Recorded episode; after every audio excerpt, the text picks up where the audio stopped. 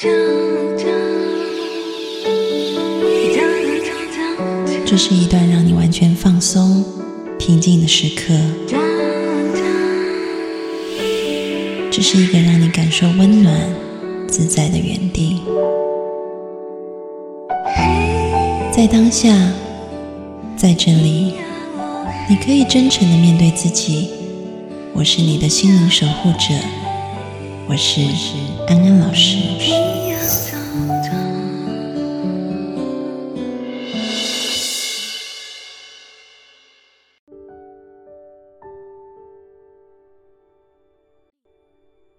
Hello，各位朋友，大家好，欢迎收看今天的直播，我是安安老师。今天非常荣幸哈，可以邀请到对国学非常有造诣的王威老师。他在呃汇涛书院已经教了非常久的书哈，然后对于呃这个周易也有很深的研究。那为什么我们这一次要想要从周易来讲正面呢？啊，其实是有一个缘由的，是因为呃周易作为传统文化最重要的一本经典啊，那，呃，我自己在接触的过程里面发现呢，真的是市面上有各式各样不同的诠释角度，可能有从这个呃所谓道德义理的角度啊，呃，有从算命八卦的角度啊，然后有从历史啊源流的角度，也有从这种人类啊就是呃性学的角度。啊，你可以看到有各式各样的解法，那越看你会觉得越来越眼花缭乱哈。嗯，就是因为呃卦辞很简单，但是呢，当我们看到那个周易的这些简单的词汇的时候，仿佛你就是可以用非常多不同的视角来解读。好处是很有趣，你可以看到不同的方式、不同的呃派别、不同的说法。但是呢，缺点就是你会无无所适从，所以为什么很多人学周易学到后面就是没有兴趣再学下去，因为会觉得很庞杂、很困难。那我也一直在想，周易这个东西要怎么样跟心理学做一个结合啊？那很幸运的就是遇到了王伟老师，他自己呃也是在学习周易的过程当中，那同时他也看到了这样的现象。但另外一方面，因为王伟老师他有。呃，很多这种呃禅修的经验，所以呢，他而且他的老师的传承就是从一个心性之学来讲周易的，所以我觉得等于是说，王伟老师是呃从一个中国人的我们所谓的心性之学来看，呃来看待这一本经典，那跟西方的现代的心理学其实是呃可以去对话的。因为两个的出发点都是心，只是一个是东方的角度是什么，另外一个是西方的角度是什么，所以我就想邀请王伟老师来跟我们一起开课啊，也就是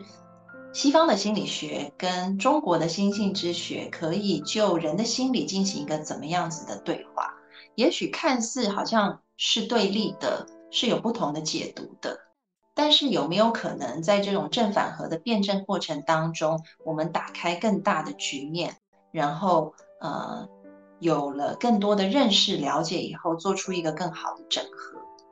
所以这个是我邀请王伟老师来跟我们做一系列的课程的用意。所以在这一系列的课程当中呢，呃我们会惊艳到呃西方的心理学跟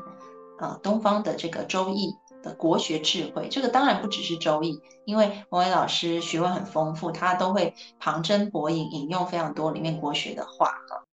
那我觉得这是第一点，然后第二点也非常符合现在的主旋律，所以我觉得这个课就是要做起来的哈。好，那呃也先预告一下哈，就是我们每周三呃十一月的每周三，我们都是跟王伟老师做这个。呃，就是对话的课程啊，晚上八点钟，那都是免费的。那我们另外在十二月中旬会开一门呃另外的六周课，是在周一的时候。那这六周课呢，我们讲的是一个适应力的课。啊，大家知道周易的英文是，就是这一本书在英文里的翻译叫 The Book of Change，就改变之书啊。那现代我们特别是当今哈，我们遇到很多的变化的议题，比如说气候变迁，很多地方都是一夜入冬，对不对？一夜就温度变得很低啊。然后有新冠的疫情啊，然后全世界的经济变化也很大啊，政策也变化很大哈。有很多可能做教育业的、补习业的就可以感觉到这一点。另外就是国与国之间的很多的角力也频传，所以你看，就是老天跟人类的世界都不停的在变化，而且很剧烈的这个时代，我们更需要懂得怎么样在变化当中寻找新局面，而且还可以安稳自己的心。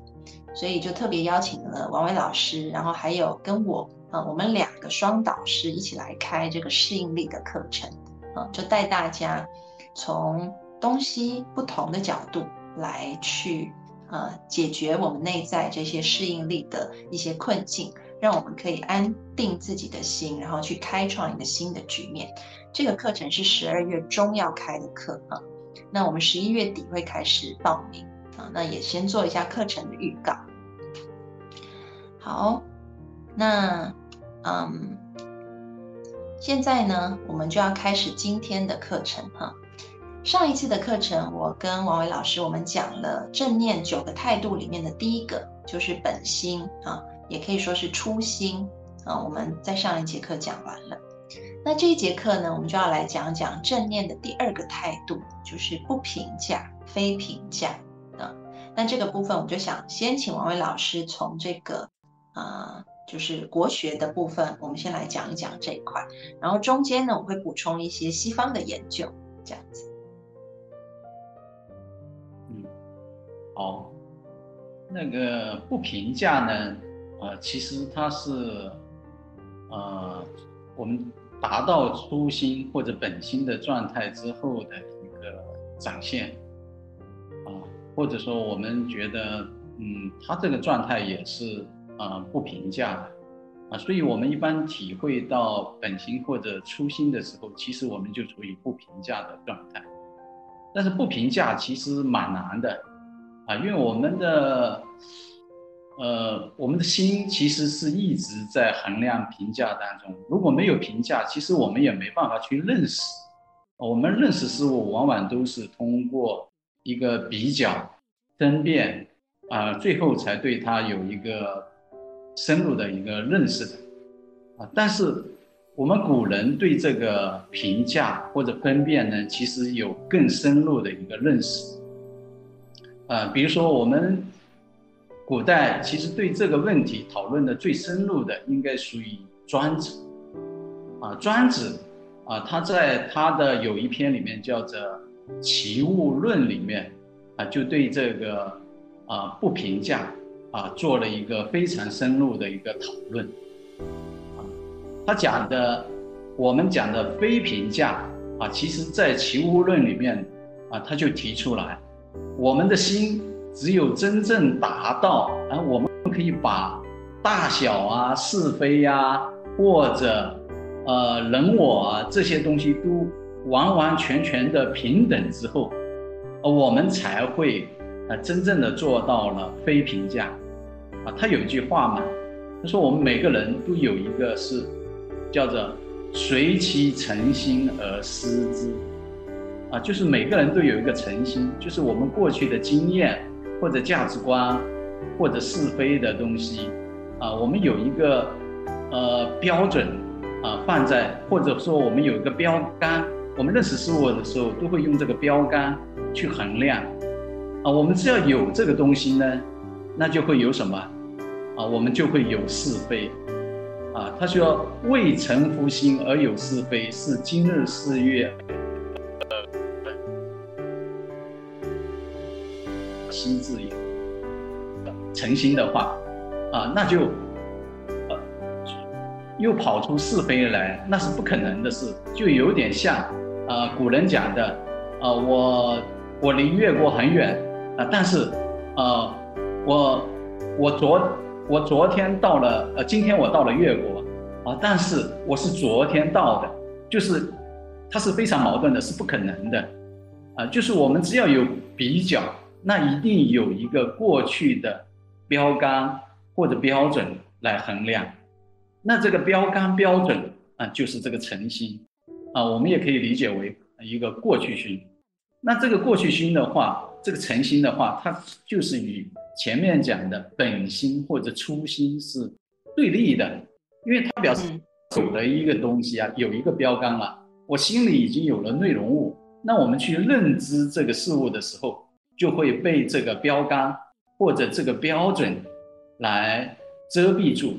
那我们就没办法正正常的认知我们所面对的一个呃呃事物。我们就会用这个标杆的，受这个标杆的影响啊，去认识。那我们怎么样破除这这个是非呢？或者这个标杆呢？那庄子就提出来啊，叫做一句话，叫做“是不是难不难”。啊，是不是什么意思呢？我们一般就是说，呃，我们说一个东西是，呃，我们觉得是应该的或者正确的，啊，比如说我们说，呃，这个。我借了钱，我要还，这是应该的，那就是一个事。我们觉得这个是想当然，一定是正确的，啊。然后我们说，是不是呢？就是说，我要用是的态度去接纳不是的东西。我们原来很否定，很觉得接受不了的东西，如果我们用一种，呃，我们很认可的一种东西，同样的态度去对待它的话。那我们就相当于把是跟不是平等心相看了。那难不难呢？难是就是说，我们觉得我们生活中理所当然的或者必须的，或者我们说，呃，世间的有一些什么，我们说科学规律，啊，它一定会发生的，啊，但是有一些东西是不可能发生的，啊，比如说我我现在坐在这里，呃，那我要一瞬间我可能要跳到台湾，哎，我面对面对话，啊，这是不可能的，但是。我要把这种不可能跟可能性是要用一种平等的心去看待它，啊，这个有点像我们，呃，去思考一些创意或者写诗的时候，我们会穿越，呃，穿越过去、现在，我们把过去、未来或者现在所有的东西摆在一起，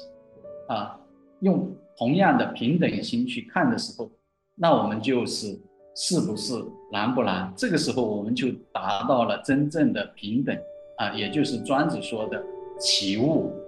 啊，那我们如果已经达到了是的态度去看不是，或者用难的态度去看不难的话，啊，那我们就会达到一种庄子所说的合之于天泥，啊，天泥其实就是我们讲的天际线。我们去海边，啊，我们只要去到一个比较高的地方，我们都可以看到，啊，天跟地有一个交界线，是吧？但是这个天际线其实它是抓不到的，嗯，我们看起来是有，但是你去抓的话，是永远抓不到的，或者摸不到这个边，啊，有点像海岸线，啊，我们地图上我们都看到有一个海岸线，但是我们真正去海边的时候，你看到，哎，浪来浪去，你就摸不到这一条具体的边线线一定在哪里，所以我们平常的是非其实跟这个是一样的。我们其实是没办法，我呃很牢靠的去把它抓住，啊，如果我们去真正去抓的话，你会发现这里面是非的东西没有这么简单，嗯。啊，所以我们就要用合之于天理，就像看天际线一样的，哎，它确实有分别，呃，两个人你说对或者错，他都有他的观点，但是啊，你不要把他抓得太死了，太当真了，好像。一定就是这么回事了，啊，所以这就是庄子的一个观点。嗯嗯嗯，我觉得刚刚那个呃王伟老师提到庄子的这个起物论呢，如果我们都可以保持这一种嗯是不是然不然的态度，其实我们的生活会轻松很多。嗯，因为可能在咨询室里面有很多的来访者，他们为什么会？困扰，然后可能最后导致一个抑郁，啊，或者是说心身心呃不健康的状况，其实就是因为他们只有的这个观点或方法没有效果。什么意思呢？嗯，以前呢，我们大学都要做实验嘛，我们实验就每个人都要养一只白老鼠，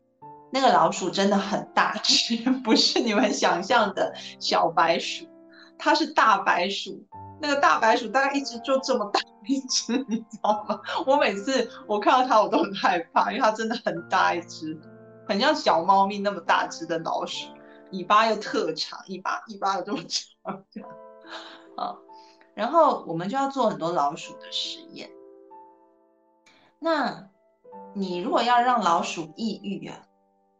哎，我这这个我之前好像有讲过，如果要让老鼠发疯啊，你就拿那个吹风老师教的，这不是我变态哈，这是这是老师教我们的。如果你要让老鼠发疯，你就是拿吹风机吹老鼠的屁，吹一阵子它就会疯掉，因为它很怕那个东西。那如果你要让老鼠抑郁呢？我们做过一个实验，呃，这个实验也是心理学里面，如果可能到你们这个年代的心理学系的学生，可能不需要做这种残忍的动物实验，但是因为安安老师年纪比较大，你知道，所以那个年代还有这种实验，就是我们把老鼠放在笼子里面，然后本来你可能要老鼠去完成一个任务以后，你会给它食物，比如说它假设是要按一个键，啊。他用脚去按那个键，然后按了以后就会有食物掉下来，所以他就会知道说，哦，我我只要去按这个键就会有食物掉下来。接下来呢，你让他已经养成一种固定的习惯以后，当他有一个有一个思维标准，就是按键就会有食物掉下来的时候，有一天你突然不给他了，然后他会怎么样？那个老鼠就会，大家猜一下，你在弹幕上猜一下好了，就是有一天老鼠突然发现我按了，哎。怎么没有食物掉下来的时候，老鼠接下来会做什么行为？大家猜猜看。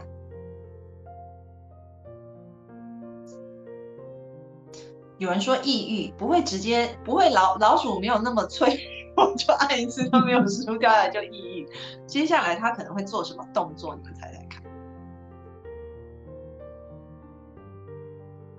哦，继续看。很多人都。很多人答对了，就 有一个人好放松哦，一按没有就躺平了，这样很可爱啊。大部分人都讲对了哈，就是老鼠就会拼命按，它就拼命拼命一直按，一直按，一直按。然后呢，一直按，一直按，一直按，按到还是都没有食物来的时候，它最后就会躺平，它就会放弃。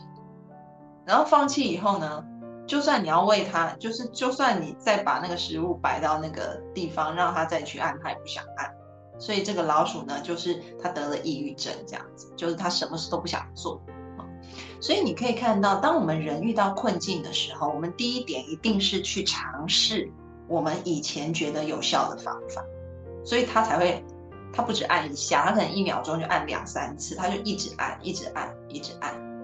所以。很多时候，你去看人类的抑郁症也是这样子的。可能我们觉得说，哎，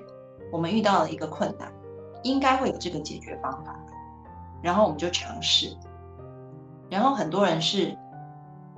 嗯，尝试了不行就再尝试。比如说，妈妈叫小孩子去写功课，对不对？你赶快去写功课，哦，孩子还是不写，你快点去写，然后就不断就一直讲同样的话，对不对？你快点去写，快点写，快点去写。其实就像老鼠在按那个 bar 一样，就不停的按，不停的按。但是孩子一直都没有变化、没有动的时候，妈妈就会很焦、很着急、很焦心啊，就会觉得孩子怎么这么不听话，快要崩溃了。因为他一直尝试同样的方法，然后没有办法得到有效的结果，就很容易陷入抑郁的情况。那这时候呢？我们做的事情其实就是要让他先不要花那么多力气一直按那个 bar 了，因为你再怎么按也是没有用的，只会让你自己觉得好无奈、好崩溃，我全身力气都用尽了，我怎么样嘶吼那个孩子，孩子还是不动啊？那心理师做的可能就是要让这个妈妈先放下原本的方法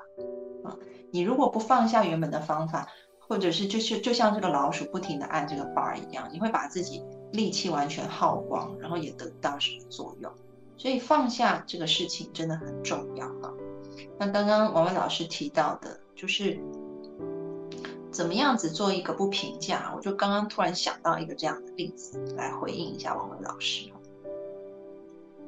其实，在传统文化里，对这个不评价的深入还更更有深入的部分。我我觉得可能心理学都还没有达到这个，特别是在禅宗里面，禅宗里面讲明心见性嘛，其实它就是要打破这个评价之心。那这个评价之心的根本在哪里呢？啊，它在佛教的唯识理论里面就有一个叫做第七莫那识。啊，就是我执的根本。我们首先是有个我，所有的是非都是从这里来，都是因为我执所带来的。但是我们只要打破了这个我执，就第七莫那识，啊，把它这个莫那识转成一个平等性质，啊，就是我们不会执着我，把我看得非常非常重要，而是用一种平等心去看待世界的时候。那我们就变成了叫做平等性质啊，这个时候就很接近庄子讲的其人我啊，但是它理论上是这样子的，但能真真正做到的话，其实是非常难的啊。我们历史上能真正明心见性的，其实还是蛮少的。呃，但是儒家其实很早在那个时候就讲，他有他的一个啊套路或者方式啊，比如说他在大学里面啊就讲。修身齐家治国平天下，啊，其实齐家治国平天下其实就是，啊，用不评价或者平等心，啊，我们是从一个小范围的，比如说从家庭里，我们先对身边的人，啊，我会做到，啊，就像大学里面讲的，知其所亲爱，不会因为我对我身边的人某个人特别的关照，而有一些不公平。啊，叫做知其所亲爱而辟焉，辟就是有一些偏好或者偏爱，那或者知其所厌恶而辟焉，就是厌恶，就是说我会对某些人可能会特别讨厌。如果我们在家庭里面，我都不会分出一个，哎，我会对呃爸爸更喜欢一点，妈妈没那么喜欢一点，或者我对弟弟妹妹特别讨厌，我会用一种比较平等的心去看待我身边的人的话，其实我们就慢慢的培养出一种平等心出来。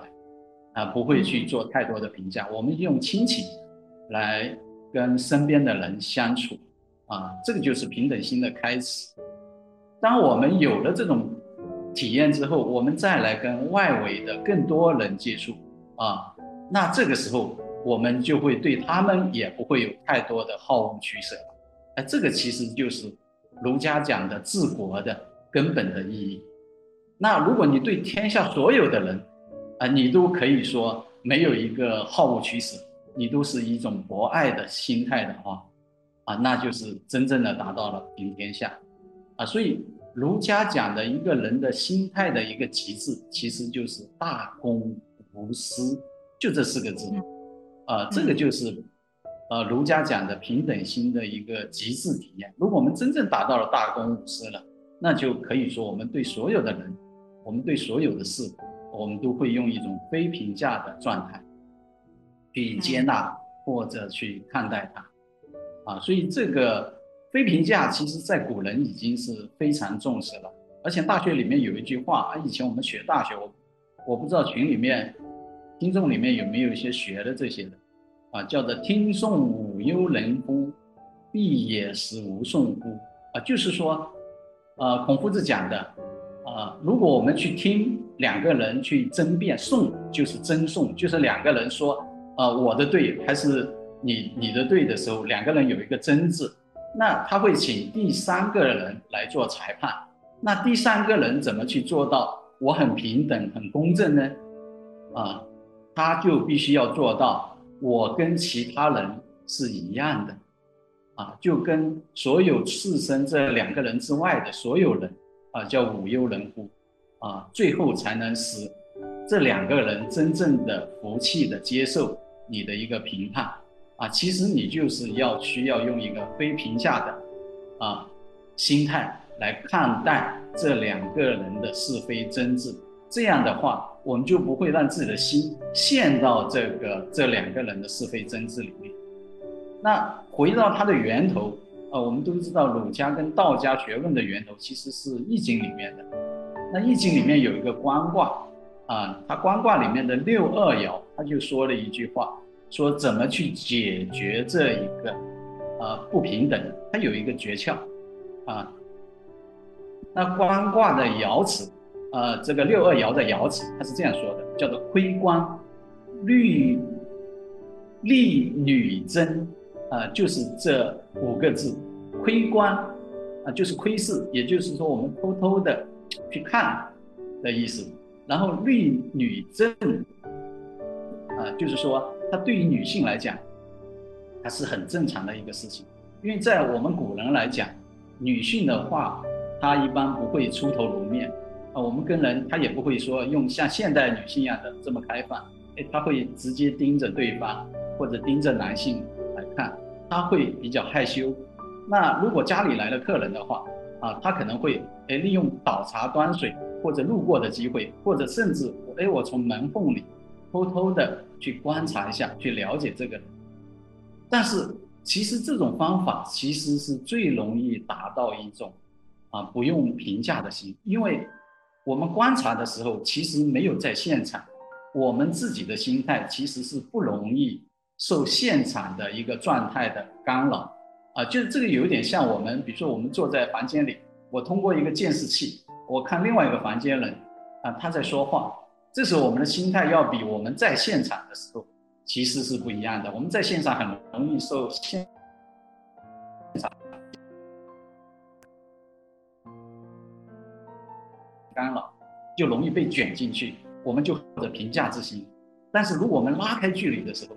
那我们就可以保持一种比较我们现代所说的哎比较客观的一种心态啊去看啊，所以这个我们有一个时空的距离拉开了，其实那件事的东西对我们的心的影响，它就会影响力越来越小了啊。所以以前的禅宗参禅，他就会用这个方法。禅宗里面就有一个词很好的，它叫做去，去怎么写呢？它就是啊左边一个虚字，就虚空的虚。右边一个见，可以看到的、看见的见，这个字读去，去是什么呢？就是因为他们参禅的时候，我们需要觉知自己的念头，但是我们对我们的念头，如果你太用力的去看的话，那你就容易被念头所带走、带跑啊。但是如果你拉开一点距离，你好像瞄一瞄它，偷偷的在看着它，你没有分很多的心。在上面，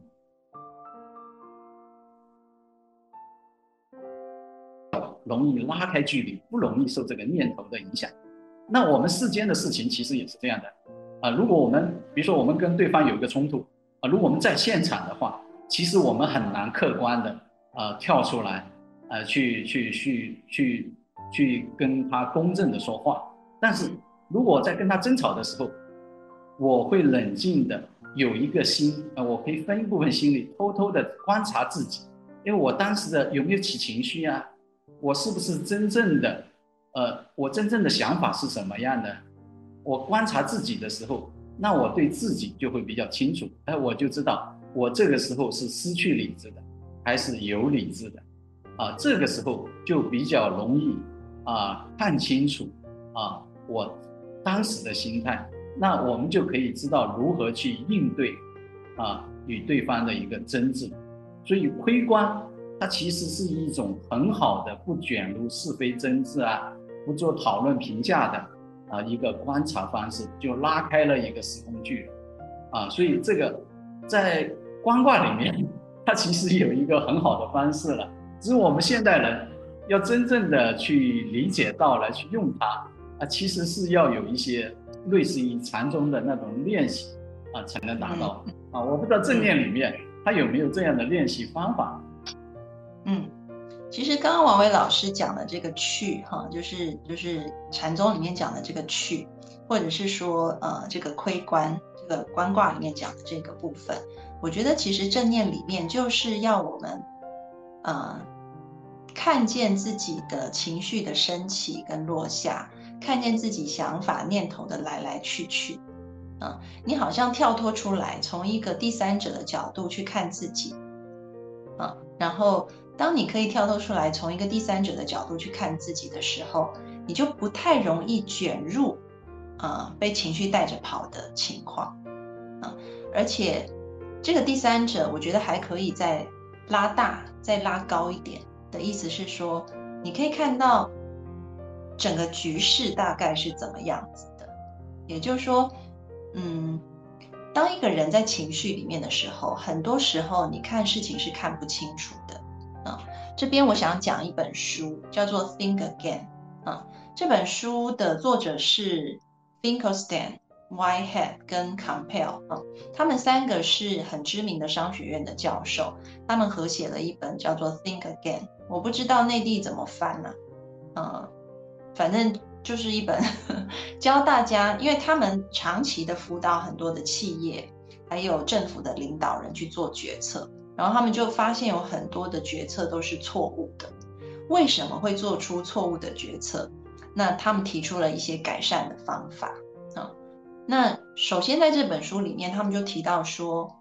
人为什么容易做错决策？可能容易受四种因素的影响。第一种就是。你有一种误判性的经验。如果我们一开始就被自己的认知框架给框住了，那我们很容易就会掉入一个以前我那样做就是 OK 的，但是为什么现在做不行？所以我要用以前的经验，就像我们刚刚说的，可能时空改变了，所以那个老鼠再去按那个 bar 已经不会再掉食物下来。但是因为我们总是活在过去的框架里，嗯，我们用过去的经验在想事情。所以有可能就会做出错误的决策，这是第一种。还有一种呢，就是说有一种叫做啊错误的预判啊，预是预先的预，判是判断的判。那这种错误的预判呢，其实常常发生在一种我们说啊人要避免认知失调，什么意思呢？就是我们心里也许有一个想要去的地方，这个想要去的地方呢是跟呃。可能跟我们过往的经验有关，或者是跟我们当下的一个情感有关，所以我们想去那。那当我们想去那里的时候，我们就会找各式各样的证据来支持我们去那边是正确的，是对的。啊，所以你就会发现说，假设哈，这个认知失调有一个很著名的实验，我相信大家都听过哈，就是这个这个实验以前也用过，也有。有一阵子，我有一个朋友，他就说好像他也被啊这样用了哈。他就说有一次有人找他去搬家，然后是一个女生，他没有很喜欢他，然后他就去帮他搬家。后来搬完家以后，过了不久，他就开始喜欢上那个女生了。然后我们就问他说为什么？他说他也不知道，他好像就开始觉得那女的很不错啊。以前你听到他都没有说那个女的很不错的。就是好像都，就是对于这个女生没有说太多那种优点的称赞，但你开始发现他会去找那个女的优点是在哪里哦，啊，可能怎么样怎么样很适合他这样子，就是从他去帮他搬家以后，啊，然后我就说，你要不要稍微思考一下，会不会这个女的在用一点小心机哈？因为搬家的时候很累嘛，很累，然后你。第一个，你心跳是加速的，因为你要扛东西很重，然后刚好你又看到那个女生，你心跳加速跟看到那个女生，身体就会做一个连接。哎，我是不是看到这个女的，我心跳才加速，可能就有一点喜欢她了。这是一种，呃，是就是我们的心理会从身体的反馈去解读事情，这是一种。第二种是，我没有很喜欢她，然后我还帮她搬那么多东西，难道我有病吗？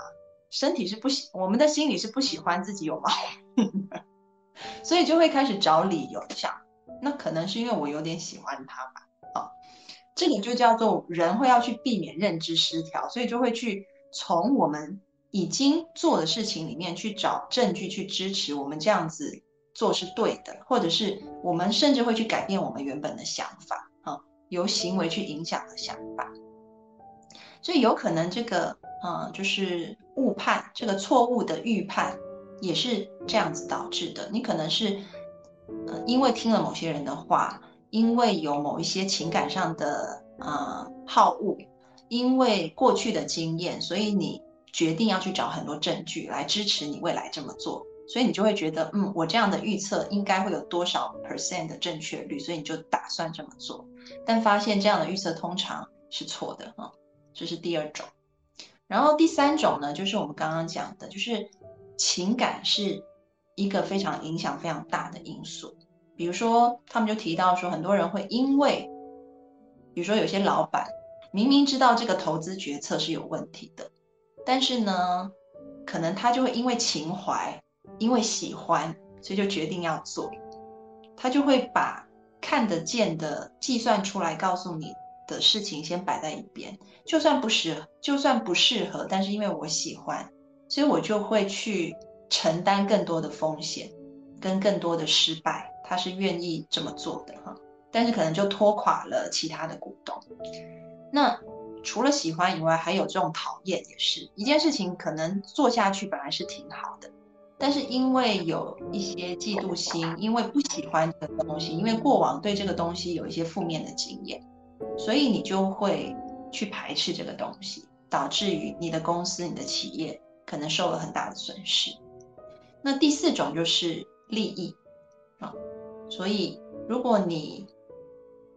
其实现代社会有很多的诈骗案件，可能也是透过利用人性的这一个点啊，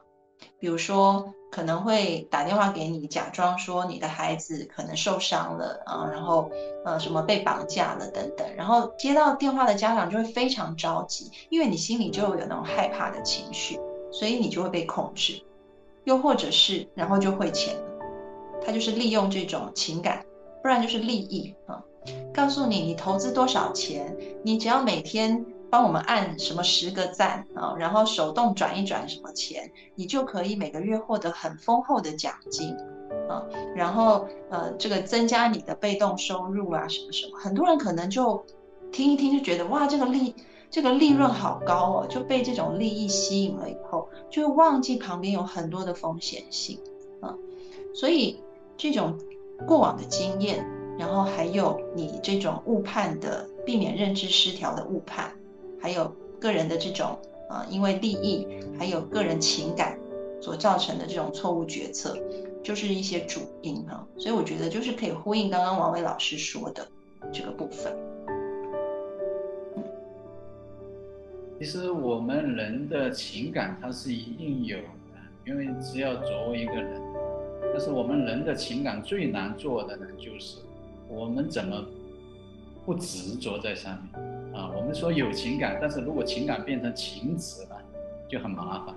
但是我们的情执往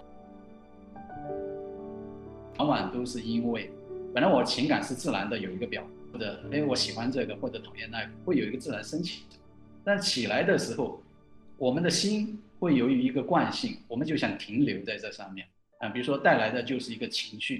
比如说我很喜欢这种情感啊，或者说很讨厌。当我们随之而来的情绪起来的时候，就很麻烦了啊。我们的心就会执着在这种情感上啊，然后就停留在上面。然后如果我们停留在上面的时候，我们的心就好像打了一个结一样的，完全被这种情感所所困扰，然后我们就没办法做一个很。很清楚的，啊，对世界的一个认识，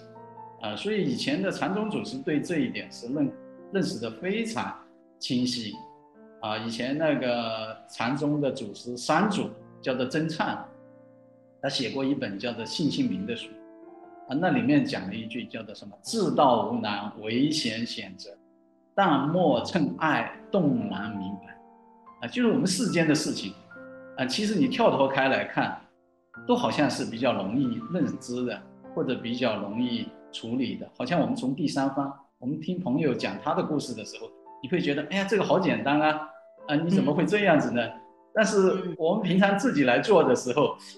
那我们就很难做到不显谴责或者不趁爱，啊，所以这个是非常难的，啊，所以一般对于禅师们的话，他就有另外的手段。啊，比如说有，假如你想跟着禅师去学禅的话，哎，他就会有一些很断然的手段，甚至很激烈的手段，会让你很很难受啊。但是他一定有办法把你这种啊是非拣择啊，或者好好恶嗔爱啊这些东西一下子给断掉啊，让你进入一种非评价的一个状态，啊，那我这里可以稍微举一个公案我们大家也也来体会一下，啊，看看大家会怎么谴责，啊，这是一个呃南拳捡长猫的故事。南犬啊是一位禅师，南犬禅和尚，啊，他有一回呢，就是，呃，他就听说，因为他在庙里面有一个东坛西坛。啊，两边的和尚呢，因为争一只猫，啊，就起了争执。然后他遇到了之后，那其他的弟子就来请教他，让他去断。啊，然后南选就跟大家讲，啊，大家都来说一句话，啊，即使就是一种，啊，啊，叫做对，呃，对，就是你要对对对说对，要说对一句话，你说对了这句话之后呢？啊，你就救了这只猫。如果你说的不对的话，那我就会把这只猫给斩了。啊，然后他所有的弟子竟然鸦雀无声，没有人能说出一句话，呃，能能把这只猫能解救下来的。然后最后南拳祖师就把这只猫给斩了。啊，这在佛教里是非常激烈的一种手段，因为佛教都是主张不杀生嘛。那所以后世对这个公案就非常多争论，但是我们不看那些争论，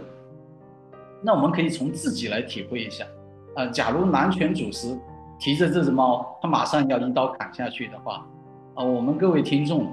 你会说一句什么样的话，啊，让南拳祖师放下这只猫，不把它杀了？现在就写，啊，写慢了可能这只猫就没了。对，好，现在就在弹幕上打，大家来尝试一下。现在男权组织在你面前要杀了这只猫哈，你们会说什么？应该是说前面要再前情提要一下哈，就是因为两派僧人正在争执，要不要养这个猫嘛哈，他们为了这只猫在起争执，这样子。有人说放生。有人说它也是这只是生命，也有人说，哎，这只猫太可爱了。然 后另外一个人说别杀它，放下。然后说给对方吧，我就不不不争了，不争了。大家都平等，我们也是猫。我发现大家的想象力都。好有，呃，我们可以，呃，给第三个人吧，我们都不要了。好，哎，我我我我就不好说什么，但是公案里他有另外一句话，呃，就讲，就是南泉祖师有一个很得意的弟子，叫做赵州和尚。赵州和尚也是历史上有名的禅宗祖师，啊，他是也是。啊，是南泉祖师地下一位非常得意的门生。然后他因为去出去了，然后回来，然后南拳组织就跟他说了这件事。啊，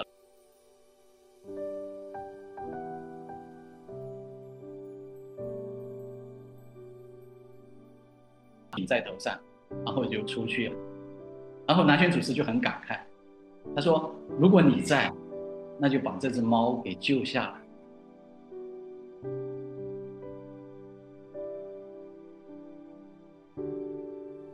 为什么这样呢？啊，我们可以体会一下。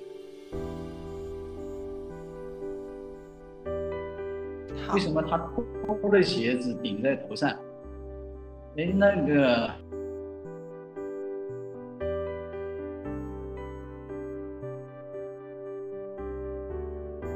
好，那。”个刚刚呃，我安安老师这边看王伟老师也是卡的哈，我就再讲一次王伟老师刚刚说的。哦，王伟老师，对你刚刚讲的是卡住的，嗯，你可能要再说一次。哦，那个公案的，就是，呃，我们现在接着讲，就是那件事，南拳斩猫之后的发生的一个事情。啊，就是南拳和尚底下有一位得意弟子，叫做赵州和尚，他回来了。然后南犬和尚呢，就把当天发生的事情告诉了赵州和尚。然后就问他，如果你来回答，你在现场，你怎么回答？然后赵州和尚就一句话不说，他就把自己的鞋子脱下来，顶在头上，然后转身就出去了。所以南拳和尚就很感慨，他说：“如果赵州和尚在的话，那就可以把这只猫给救下来。”嗯，就头顶鞋子，然后转身就脱下来放在头上，这样。历史上一直到近代，我看网络上对这个公案都争执非常非常多，啊，但我们一般学禅修的会把公案当做一个参究的一个对象，来起疑情去参究，啊，所以